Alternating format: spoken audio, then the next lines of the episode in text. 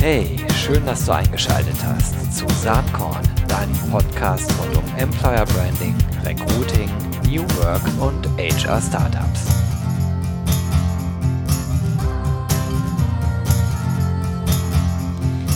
So, heute mal wieder Hamburg angesagt hier. Ich sitze äh, und schaue Ali Mitgutsch wimmelbildmäßig äh, auf den Weihnachtsmarkt von Hamburg Elmsbüttel. Äh, hoffe ich zumindest, dass ich das jetzt richtig gesagt habe. Ich Eimsbüttel. Genau. Eimsbüttel. Ich werde schon korrigiert hier ähm, von Jo Dirks äh, von SideQuest und vom Recruitainment Blog. Hi Jo.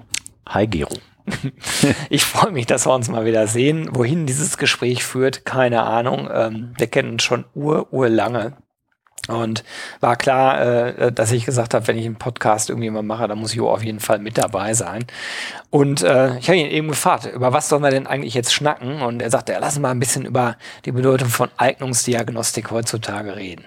Hat sich denn da überhaupt was verändert bei der Eignungsdiagnostik? Äh, zwei Ebenen. Also die, die inhaltliche, ich äh, sag mal so, an der Eignungsdiagnostik an sich hat sich gar nicht so viel verändert. Da würde ich mal sagen, ist vieles von dem, was man schon ewig weiß und auch theoretisch schon ganz, ganz lange hätte machen können, ähm, das ist gar nicht so richtig neu. Aber was wirklich dramatisch sich verändert hat, speziell so die letzten, man sagen, drei, vier, fünf Jahre in zunehmender Intensität ist, ist die Sichtbarkeit des Themas, die Nachfrage danach auch die Demokratisierung, sage ich mal. Also früher war das so ein Thema, das haben dann die großen Konzerne gemacht, weil die große Volumen zu bewegen hatten und weil die auch dann irgendwie da, weiß ich nicht, hinreichend verständlich für waren. Und dann hat man das halt für die gebaut. Was wir jetzt äh, zunehmend merken und das wirklich deutlich merken ist, ähm, das geht runter bis an den an den Bäcker an der Ecke, der sagt, ich alle drei Jahre suche ich einen Azubi und dafür bekomme ich zwölf Bewerbungen, hab den Test. Also auch sowas kriegen wir jetzt mittlerweile. War, völlig undenkbar früher. Warum will er denn den Test eigentlich heutzutage? Vor allen Dingen äh, noch davor äh, gelagert die Frage, hat er überhaupt genug Bewerbungen, die so einen Test rechtfertigen? Also ich glaube, solange man noch auswählen kann, also Bewerbung größer als Zahl zu besetzende Stellen, hast du ja immer eine Auswahlthematik, immer. Es gibt ja zwei Ebenen. Das eine ist natürlich, dass die Auswahl der potenziellen Bewerber gut gelingt ähm, ist das richtige, ist das der richtige Job für mich, ist das der richtige Arbeitgeber und so weiter. Ähm, das hat auch was mit Diagnostik zu tun, weil je besser das gelingt, desto einfacher wird alles, was dann folgt. Also wenn sich nur passende bewerben, dann kannst du dein Recruiting auch einen Schimpansen machen lassen, ist klar. Ähm, das sickert auch so ein bisschen ins Bewusstsein ein, aber selbst wenn man jetzt nur auf das, was wir so im engeren Sinne Personalauswahl nennen, Recruiting nennen, also die Auswahlinstrumente schauen, ähm, dann macht es auch tatsächlich sogar für solche Jobs Sinn. Warum? Weil das, was sozusagen typisch mit einer Bewerbung kommt, nicht mehr so richtig gut geeignet ist, mir zu sagen, ob derjenige jetzt den Job toll können wird oder nicht. Ich sag mal, das ist noch nie richtig toll gewesen, einen Lebenslauf zu interpretieren. Oder zu gucken, der hat 20 Jahre Controller, dann wird er wahrscheinlich die nächsten 20 Jahre auch noch ganz gut Controller können. Ähm, oder Anschreiben oder Zeugnisse und so weiter. Wir wissen alle, was da so drin steht und was man da wirklich valide rauslesen kann. Das ist also von daher gar nicht unbedingt jetzt neu, dass das wirklich viel schlechter geworden ist. Ähm, aber das, was ich da rauslesen kann und konnte, nimmt in der Tendenz ab, weil wir immer weniger wissen, ob der Controller, der 20 Jahre das gemacht hat, morgen überhaupt noch das tut, was er ja, 20 Jahre lang Das hat ganz hat. viel mit der insgesamt vorhandenen Marktentwicklung zu tun, ne? digitale Transformation, ähm, dann aber sicherlich auch, wenn man nochmal in Richtung Schulen oder Studenten guckt, die ganzen Veränderungen im Bildungssystem mit der Explosion an Abschlüssen, ähm, die es immer schwieriger machen, früher konstante Vergleichsnormen eigentlich ja. noch zu haben. Ne? Also äh, ist definitiv so. Ich kann viel, viel schlechter aus der Vergangenheit in die Zukunft extrapolieren. Klammer auf, war schon immer schwierig und nie so richtig toll, ist aber noch schwieriger geworden. Und dann stellt sich natürlich die Frage, woran mache ich denn dann eine Auswahlentscheidung dann fest? Und da kommt äh, die Diagnostik durch die Tür mit einer Antwort, die sie auch schon immer hat geben können. Nämlich zwei Dinge im Prinzip zumindest ansatzweise helfen können zu beantworten. Das eine ist Potenzial nicht, was kann jemand, sondern was kann jemand können. Wahrscheinlichkeit kann er das in einer bestimmten Situation, in einem bestimmten Kontext. Ja, oder sich was drauf schaffen, was er jetzt noch nicht kann, aber das Potenzial hat, es sich drauf zu tun. Ähm, der Controller, der dann vielleicht nicht mehr die Zahlenkolonnen macht, sondern eine KI beaufsichtigt, die das tut oder so, ist ein völlig anderer Skill, aber hat er das Potenzial, sich das drauf zu tun. Und da kann man dann mit Potenzialanalyse mal schauen, wie ist da die Offenheit für Neues und die PS zwischen den Ohren, dass das auch gelingt. Ähm, so, das ist der eine Grund oder der eine Punkt, Potenzial, und der andere ist Passung. Mhm. Der kann alles können, was er können muss. Der kann super Potenzial haben, sich auch Dinge draufzuschaffen, die er noch nicht kann, aber können sollte. Kann trotzdem in dem einen Unternehmen passen und im anderen nicht. Das und da sind wir Thema bei Cultural Fit. Ne? Genau. genau. Und deswegen ähm, ist das ja auch eigentlich auch ein No-Brainer, weil es immer schon irgendwie wichtig war. Der muss ja auch mit der Müller in der Abteilung können oder der, der, der Meier oder so. Das heißt, hat man dann im Gespräch immer ein bisschen irgendwie versucht, das rauszufinden. Aber ähm, das ist in der Bedeutung hochgekommen, weil die Unternehmen das irgendwie für wichtiger halten. Und die Bewerberseite. Und die Bewerberseite ist die, die am Drücker ist. Und wenn die dann sagen, ich will nicht irgendwo arbeiten, ich will, dass es schon passt, dann wird da auch relativ schnell dann der Ruf laut, kann man das nicht in irgendeiner Form messen, dass das passt. Oder zumindest die Wahrscheinlichkeit erhöhen, dass es passt. Und all diese Dinge da gibt es Antworten, die irgendwo aus der Eignungsdiagnostik kommen, aus der Leistungsdiagnostik, aus der Persönlichkeitsdiagnostik, zum Beispiel jetzt auch aus der ähm, Cultural Fit Diagnostik, noch relativ junges Gebiet, ähm, so dass man zumindest Wahrscheinlichkeiten, ich sag mal, äh, quantifizieren kann, so und damit natürlich irgendwie eine Hoffnung hat, ein bisschen besser auszuwählen. Mhm. Das ist so das, das inhaltliche Argument. Das zweite, möglicherweise noch entscheidendere ist, ähm, alles, was irgendwie momentan geht, wird ja irgendwie data-driven gemacht und digitalisiert. So, früher hat man die Bewerbung auf Papier bekommen und die hat man gelesen und gut war. Dann hat man sie irgendwann digitalisiert. Jetzt kommt sie schon digital. Und jetzt versucht man natürlich auch die Bewertung, Beurteilung, Passungsprognose und so weiter auch gleich zu digitalisieren. Naja, was dann auf Basis der Menge an Datasets über einen gewissen Zeitverlauf natürlich zum Thema Predictive führt. Ne? Richtig, also die Eignungsdiagnostik liefert, also wir müssen uns eigentlich nicht über KI unterhalten, bevor wir Zusammenhänge kennen, die auch begründet und bewiesen sind. Ähm, und natürlich brauchen wir Trainingsdaten für jede Form des lernenden Algorithmus und solche, solche Messverfahren, die schreiben in großen Mengen Daten, die Zusammenhänge beinhalten. Damit kann man möglicherweise irgendwann auch ein autonom oder autonomer funktionierendes System füttern. Aber in der Reihenfolge. Ne? Ich kann nicht hoffen, dass eine KI das aus dem luftleeren Raum irgendwie tut, wenn ich die Vorarbeiten dafür nicht mal, die Zusammenhänge kenne. Das, glaube ich, ist auch ein ganz maßgeblicher Grund, weswegen da so viel so viel Wumms drauf ist im Moment. Finde ich mega spannend. Ähm, jetzt kennen wir beide uns, ich habe es eben schon gesagt, sehr, sehr lange. Ich glaube, 20 mehr, Jahre. Ja, 20 genau. Jahre. Äh, und seit 20 Jahren machst du jetzt äh, SideQuest mit, der, mit deinem Team, was auch sehr konstant ist. Und ihr müsst ja eigentlich Unmengen an Daten haben. Ähm, jetzt redet man meistens mit euch ein, einzelfallbezogen. Ne? Damals war Bertelsmann, habe ich ja auch mhm. mit euch Projekte gemacht. Natürlich äh, war ich dann für Bertelsmann zuständig, wollte für Bertelsmann das Optimale machen.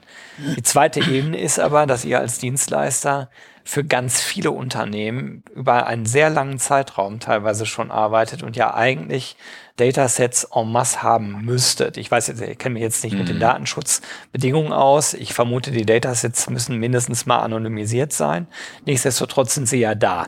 Daher an dieser Stelle mal die Frage, wie sieht denn die Zukunft von eurem Unternehmen aus? Also wenn wir jetzt wirklich mal fünf Jahre nach vorne gucken. Sehr spannende Frage, weil die uns natürlich auch beschäftigt. Ist ja wahrscheinlich auch der Grund, weswegen wir uns so intensiv mit allem, was so in diesem ganzen Algo-Thema äh, KI und äh, prädiktiven Systemen und so weiter zu tun hat, ja auch so intensiv befassen. Ähm, ich, das ist ein bisschen natürlich ein Orakeln und ein bisschen Kaffeesatz lesen, aber es ist tatsächlich so. Wir haben, wir führen im Jahr, je nachdem, wie man da sozusagen abgrenzt, ähm, eine substanziell sechsstellige Zahl an Tests durch, so im weiteren Sinne. Ähm, eine hohe sechsstellige Zahl. Da ist natürlich unglaublich viel Information drin. Wie ist in gewissen Fachrichtungen eine gewisse Persönlichkeitsstruktur verteilt? Ähm, wie sieht das beim Unternehmen der Branche so und so versus einem Unternehmen aus der Branche so und so aus? Wie sieht das in der Region München versus der Region Berlin aus? Also all diese Dinge, ähm, wie verändert sich das im Zeitverlauf? Steigt technisches Interesse an Berufen oder sinkt es? Also all solche Sachen. Da ist natürlich unglaublich viel da. Wir haben den ganzen Keller voll im Prinzip ähm, Goldspeicher wie Dagobert Duck. Ähm, da arbeiten wir auch mit. Da fließen gewisse Erkenntnisse, dieses sagt das und so und so gut vorher, ähm, das hängt mit dem und dem Merkmal zusammen, Einfühlungsvermögen hilft in, hilft in Verkaufsjobs und das sozusagen, also all diese Erkenntnisse, damit arbeiten wir schon, aber da ist noch dramatisch Luft nach oben. Also da, da liegt noch so viel Zeugs, wo man tatsächlich mal runter müsste, um zu sagen, das gucken wir uns mal an, systematisch. Da wird es dann wirklich ein Data Science-Thema. Ähm, weil ja, das ist unglaublich viel Datum. Ähm, da ist in aller Regel ähm, ist da auch, oder was heißt in aller Regel, eigentlich nie ist da ein Personenbezug bei, weil er uns eigentlich auch gar nicht interessiert. Ich muss nicht wissen, ob das Max Müller oder Lieschen, Lieschen Meyer ist, ähm, weil man auch mit pseudonymen oder anonymen Daten schon unglaublich viel machen kann. Ähm, da laufen tatsächlich Überlegungen, wie man da denn mal rangeht, was für Erkenntnisse wir denn da mal rausziehen und man mal das mit dem irgendwie zusammenschmeißt und mal guckt, was da so für ein Zusammenhang ist. So machen wir natürlich viel mit unseren Kunden, weil die dann fragen, was sagt uns das jetzt eigentlich vorher, wie viel besser ist das und das geworden und so weiter. Ähm, aber da ist natürlich noch unglaublich viel mehr, wo man vielleicht noch nie nachgefragt hat, möglicherweise drin. Deswegen glaube ich, das ist tatsächlich auch ähm, ein Weg, den dieses Unternehmen gehen wird, immer stärker auch dieser prädiktive Zusammenhang wird. Was wir definitiv sagen können ist, dadurch, dass wir so viele Daten haben, ähm, ist die Diagnostik, die wir brauchen, um eine valide Aussage zu treffen, schon viel, viel effizienter geworden als zum Beispiel vor 10 oder 15 Jahren. Da musstest du dann jemanden eine Stunde lang testen, um das irgendwie valide sagen zu können, da reichen jetzt 20 Minuten. Weil man eben über diese, über diese Datenzusammenhänge und diese Erkenntnisse einfach viel, viel schneller dahin kommt. Ja, ich glaube, das wird schon ein großes Thema sein bei uns. Was macht man mit dem Goldspeicher da unten? Ich bin gerade so ein bisschen nachdenklich. Ich habe vor einiger Zeit mit Robindro Ulla äh, länger gesprochen. Gab es auch eine Podcast-Folge der bei Trendens äh, erstaunt festgestellt hat, wie viel Daten neben dem, was allgemein ihnen so bekannt ist, äh, im Arbeitgeber-Ranking vorhanden sind. Und äh, ich sag mal, diese Daten mit euren Daten zusammen, muss jetzt nicht zwangsweise Trendens sein, aber äh, da ergeben sich ja möglicherweise nochmal ganz andere Konstellationen. Es gibt im Markt halt einige Player, die solche Datenschätze haben und wenn man da irgendwie äh, ein Agreement hinbekäme, gemeinsam dran zu arbeiten, da könnten schon ganz, ganz neue Dinge draus entstehen. Weil das, was ich interessant fand, der hat in dem Gespräch dann auf einmal auch darüber gesprochen, das geht gar nicht nur um Recruiting, es geht vielleicht auch um PE. Hm. So, und äh, wenn ich mir dich so anschaue, du nix jetzt so leicht grinsend, ist ja genau das gleiche Thema. Also ihr seid natürlich im Recruiting-Kontext unterwegs, aber auch in ganz anderen Feldern natürlich. Ne? Also Mitarbeiterentwicklung ist ja auch genauso ein Thema. Ja, also ist etwas, wo wir uns jetzt, ich sag mal, aber eher positionierungstechnisch nicht so hinstellen. Mhm. Aber ob ich jetzt ein, ein Potenzial-Assessment, ein Leistungsassessment, ein Persönlichkeitsassessment im Personalgewinnungskontext mache oder im Personalentwicklungskontext, ist methodisch kein Unterschied. Genau das Gleiche. Der Verwendungszweck ist ein anderer. Mhm. Möglicherweise ist auch das, was mich vorrangig interessiert, ein bisschen was anderes. Ähm, Weil es nicht mehr darum geht zu entscheiden, treffe ich eine gute, richtige Auswahl oder vermeide eine falsche oder so, sondern ich habe die ja schon getroffen. Jetzt geht es ja darum, wo entwickle ich den möglichst wie hin. Also ein bisschen andere Fragestellung, aber die Tools, die Instrumente, die benutzt werden, die sind ja gar nicht so viel anders. Wir ähm, schreiben es bei uns nicht über die Tür, weil es ja auch natürlich wieder ein ganz eigener Markt ist, der auch ganz eigen tickt und andere, andere Player sozusagen auch hat. Deswegen schreiben wir immer drüber, alles was Personalgewinnung ist, was so anfängt beim Image, dem Employer-Brand, übers Personalmarketing bis zum Recruiting, bis zum Onboarding. Ähm, aber wenn jetzt einer käme und sagt, ihr macht für uns irgendwie das, das Assessment bei der Auswahl und jetzt hätte ich die Leute, die jetzt in meinem Goldfischpool sind, die möchte ich jetzt über die nächsten Jahre irgendwo hinführen. Auch das über regelmäßige Messungen zu begleiten, wäre jetzt nicht wirklich was, wo ich sagen würde, ja, das können wir nicht. Ne? Das Ich inhaltlich schon sehr ähnlich. Ich persönlich äh, glaube ja, dass ähm, so wie wir alle in dieser Szene immer über Recruiting reden, Retention sträflich vernachlässigt wird. Aber genau bei dem, was ihr macht, gibt es den direkten Zusammenhang. Also du holst Leute rein, äh, idealerweise äh, mit solchen Cultural Fit Tests, mhm. ähm, Persönlichkeitstests, Skill-Tests, was auch immer ja. das dann ist in dem Moment, Eignungsdiagnostik halt. Mhm Du müsstest ja dann eigentlich später gucken, wie hat diese Person performt. Nicht nur hat sie am Anfang irgendwie äh, reingepasst, äh, am Anfang einen guten Job gemacht, sondern eigentlich müssen wir jetzt sagen, so nach zwei, drei Jahren gucken wir wieder drauf. Und wenn die Person richtig durchstartet in der Company, dann ist das ja auch äh, ein sehr guter Indikator dafür, dass mit einer bestimmten Auswahl ein relativ hoher äh, eine relativ hohe Erfolgswahrscheinlichkeit der Performance einhergeht. Ja. Und gleichzeitig ein möglichst geringes Retention-Risiko. Weil ich bin mir ganz sicher, dass, dass das Recruiting-Thema, was ja gerade so total hochgekocht ist, die letzten zwei, drei Jahre auch weiter äh, ordentlich brodeln wird, es wird sehr schnell das Retention-Thema daneben kommen. Ähm, ja, also weil natürlich irgendwie, ähm, wenn du sozusagen über Prognostik redest, was sagt mir etwas vorher, eins der Außenkriterien, die da oft benutzt werden, ist Frühfluktuation oder überhaupt Fluktuation, also Mitarbeiterbindung oder eben Nichtbindung. Ähm, von daher ja, die, die Frage, was sagt mir eigentlich was vorher, damit ich am langen Ende, das machen wir ja nicht, damit das Recruiting irgendwie schön aussieht, sondern damit es mir am langen Ende Erfolg im Business bringt, weil ich passendere, besser performende, berufserfolgreichere Mitarbeiter habe, die dann länger bleiben, länger wirken und so weiter. Ähm, das heißt, die Gretchenfrage ist immer, die der prognostischen Validität, also der mhm. Vorhersage des, was ich da in der Zukunft mache. Jetzt muss ich allerdings ehrlich sein, das wird viel, viel weniger gemacht, als man das eigentlich erwarten würde. Ich würde auch sagen, das ist doch deswegen, warum man es macht, das müsste man doch so immer machen. Ähm, jetzt gibt es ein paar Erklärungen, warum das viel weniger passiert, die auch nachvollziehbar sind. Das ist methodisch gar nicht so ganz einfach, weil in drei Jahren kann ganz viel anderes passieren. Moderierende Effekte, zwischendurch geheiratet oder sich getrennt oder geschieden, Vater geworden, Mutter geworden, was auch immer. Das wirkt natürlich mit rein, kann dir möglicherweise die Daten auch ein bisschen versauen, um diesen direkten mhm. Zusammenhang zu rechnen dann ist das natürlich, sind jetzt Mitarbeiter, keine Bewerber mehr. Da hast du natürlich ein anderes Thema, äh, was sozusagen die Hülle um denjenigen Beschäftigten, Datenschutz, Mitbestimmung und so weiter angeht. Dann ist es manchmal auch so, du kriegst die Daten gar nicht mehr zusammen. Du hast die Leistungsdaten von Mitarbeitern, du hast aber nicht mehr, wer der als Bewerber war, weil das ist schon längst anonymisiert worden. Mhm. Es gibt auch keinen Schlüssel mehr, mit dem man das herstellen kann. Stichwort DSGVO muss dann irgendwann mhm. weg und so. Ähm, also will sagen, das ist manchmal gar nicht so einfach. Ähm, ich habe aber auch manchmal ein bisschen den Verdacht, sage ich auch mal hier im kleinen Kreis, ähm, die Personaler wollen es vielleicht manchmal auch gar nicht wissen. Die kaufen sich ein Tool, wo die Wissenschaft sagt, das macht Sinn, das zu machen, das macht deine Auswahl besser nach allem, was wir wissen. Dann fühlen die sich gut, dann kaufen die das und es funktioniert anschließend auch. Wenn ich jetzt fragen würde, wie gut funktioniert es denn, rechnet mal, stellt mir diesen Zusammenhang mal her, dann könnte ja dabei rauskommen, dass er anders ist als vielleicht gedacht. Nicht unbedingt schlechter, aber ne, anders. Und das muss man dann erklären. Und dann muss man möglicherweise wieder irgendwo hinrennen und sagen, ich habe da mal irgendwann ein Tool eingekauft, das tut jetzt aber was anderes, als wir dachten. Jetzt weiß ich es auch, jetzt kann ich nicht mehr so tun, als wenn das irgendwie schon alles passt. Vielleicht ist das auch ein Teil der Erklärung oder es ist gar nicht mehr der gleiche Ansprechpartner oder so. Aber ich gebe dir recht, ähm, am Ende ist das die Gretchenfrage, über die das alles entschieden wird.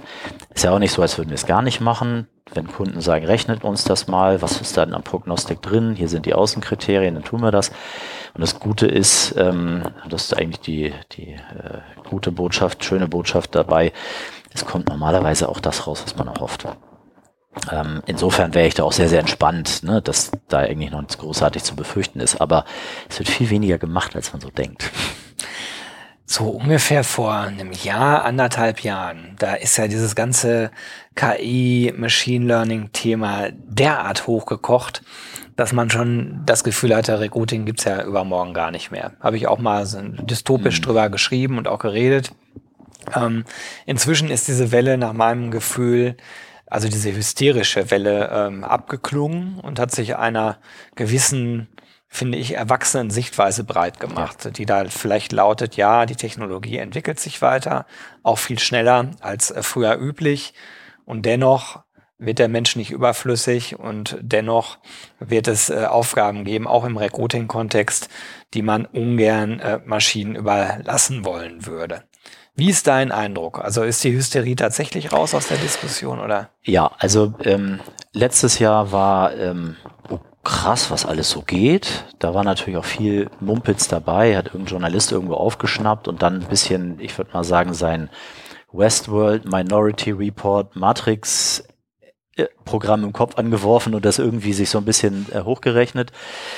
Ähm, mein Eindruck ist, dass 19, ich habe da auch gerade selber drüber geblockt, das Panel sehr stark in die andere Richtung, also eher so ein bisschen die ho, ho, ho, wir müssen erstmal gucken, lass uns das mal ethisch bewerten, HR äh, Tech Ethikbeirat mhm. und ähm, äh, Ethikkommission der Bundesregierung eingesetzt und alle möglichen Initiativen, Bertelsmann Stiftung und so weiter, ähm, wo man sehr viel auf die, wo führt das eigentlich hin? Können wir dem eigentlich blind trauen? Brauchen wir Regeln? Brauchen wir ein Regulatorium und so?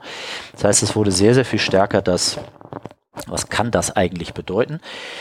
Gott sei Dank, wie ich finde, ist das nicht in typisch deutscher Manier ins komplette Gegenteil, so ja, war ja klar, dass das nicht funktioniert, Deckel drauf gekippt, sondern wirklich in eine sachlichere Diskussion mhm. gemündet. Und ich glaube, dass ähm, jetzt so eigentlich der Teppich bereitet ist, dass man sagt, okay, Technologie ist cool, würde ich auch jedem HR ans Gebetbuch schreiben, sich damit intensiv zu befassen, weil es geht ja nicht mehr weg. Ähm, aber es kann nicht alles und zu beurteilen zu können, was es kann, was nicht, differenzieren zu können, wo ist ein Risiko, wo ist es nicht, wo muss ich aufklären, wo nicht, was sind auch Risikoklassen und so weiter. Ähm, dass wir da zu einer, zu einem äh, Zustand kommen, wo man gezielt einsetzt, wo es Sinn macht. Zum Beispiel in der Vorauswahl können Maschinen uns wunderbar unterstützen. Da machen wir ja auch nichts anderes oft als Menschen, als stupide Algorithmus zu befolgen. Ne? C-Stapel, so. Ähm, das können Maschinen mindestens genauso gut, aber ermüdungsfreier und 24-7 und inhaltlich wahrscheinlich auch besser. In der Positivauswahl, also da, wo ich nachher wirklich entscheide, stelle ich den ein oder die oder den. Da sehe ich das auf Sicht nicht. Weil solange Menschen noch mit Menschen arbeiten, ist diese subjektive Sicht, die da dann, die gehört dazu. Und deswegen glaube ich, müssen wir das auch gar nicht befürchten. Zu so einer differenzierten Sicht zu kommen und dann auch so ein bisschen die Regulatorik, die drumrum ist, die DSGVO ist ein Baustein, der da sicherlich was zu beisteuert, aber möglicherweise auch andere Dinge. Das wird jetzt über die nächsten Jahre entstehen und dann werden wir uns irgendwann umdrehen und sagen, wann ist das eigentlich passiert? Weil diese Dinge passieren nicht von jetzt auf gleich. Auch Mobile ist nicht von jetzt auf gleich gekommen. Es ist über die Jahre immer mehr geworden, auf einmal was da. Ähm, und so wird das hier auch sein. Irgendwann werden wir uns umdrehen und sagen, was ist eigentlich gekommen? Ja, weil es immer in, in kleinen Etappen, in, in, in Häppchen kommt. Und so wird das hier sein. Ich würde gerne zum Schluss unseres Gesprächs nochmal auf eine ganz andere Ecke gucken. Denn ihr seid mal gestartet äh, mit dem Label Recruitainment Company, was ja auch immer noch gilt, ja, kann man ja, immer noch lesen ja. bei euch.